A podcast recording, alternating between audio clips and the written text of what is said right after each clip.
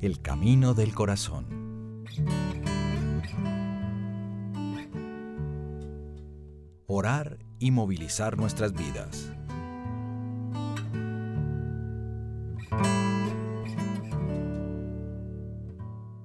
Del apóstol San Juan. Porque yo no hablé por mi cuenta.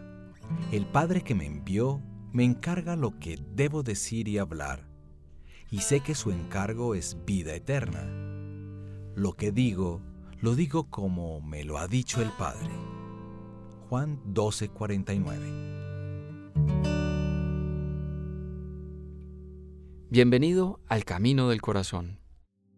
Hoy vas a comenzar un camino distinto, un camino que se recorre no con los pies, sino con el corazón, o mejor, que se recorre con el corazón para luego movilizar tus pies, tus manos, tu pensamiento, tus intenciones, tus acciones, todo tu ser. Se trata de una experiencia renovada del apostolado de la oración que ha impulsado el Papa Francisco en los últimos años y que te propone un modo nuevo de ser y de vivir, una alternativa diferente para vivir tu fe es un camino que te ayudará a despertar, a estar más atento y a descubrir cómo puedes de manera concreta en tu vida salir, como dice Francisco, de la globalización de la indiferencia y entrar en una misión de compasión por el mundo. Tal vez te estás preguntando qué es el camino del corazón y cómo es que orando puedo movilizar mi vida. Pues bien, este es un recorrido que nos ayudará a centrar nuestra vida en Jesús, a tener una relación de amistad más profunda con Él, como la que tenían los apóstoles, y a estar disponibles en una misión de compasión a favor de los hermanos. Es entonces un camino con Jesús en disponibilidad apostólica.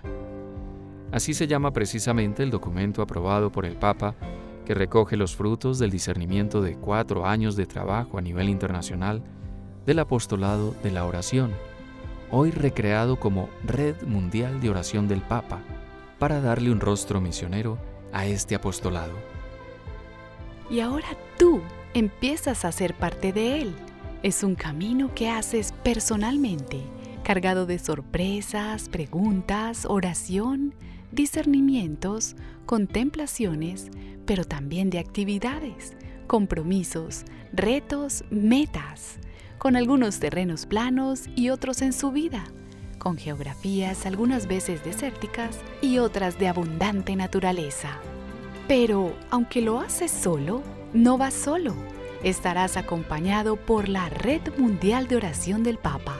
Es más, te sentirás caminando con todos los que estamos unidos a ella. Más aún, te sentirás caminando con Jesús. La Red Mundial de Oración te propone un trazo, pero los pasos, las huellas y la definición de ese camino dependerán de ti. ¿Qué tan lejos quieres llegar? ¿De qué estás hecho?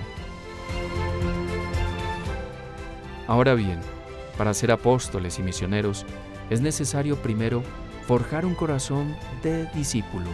Y es precisamente aquí donde el itinerario espiritual, un camino del corazón, adquiere toda su fuerza, todo su valor y toda su belleza. Es una verdadera escuela del corazón. Vamos, comencemos. Entra en la dinámica del corazón de Jesús.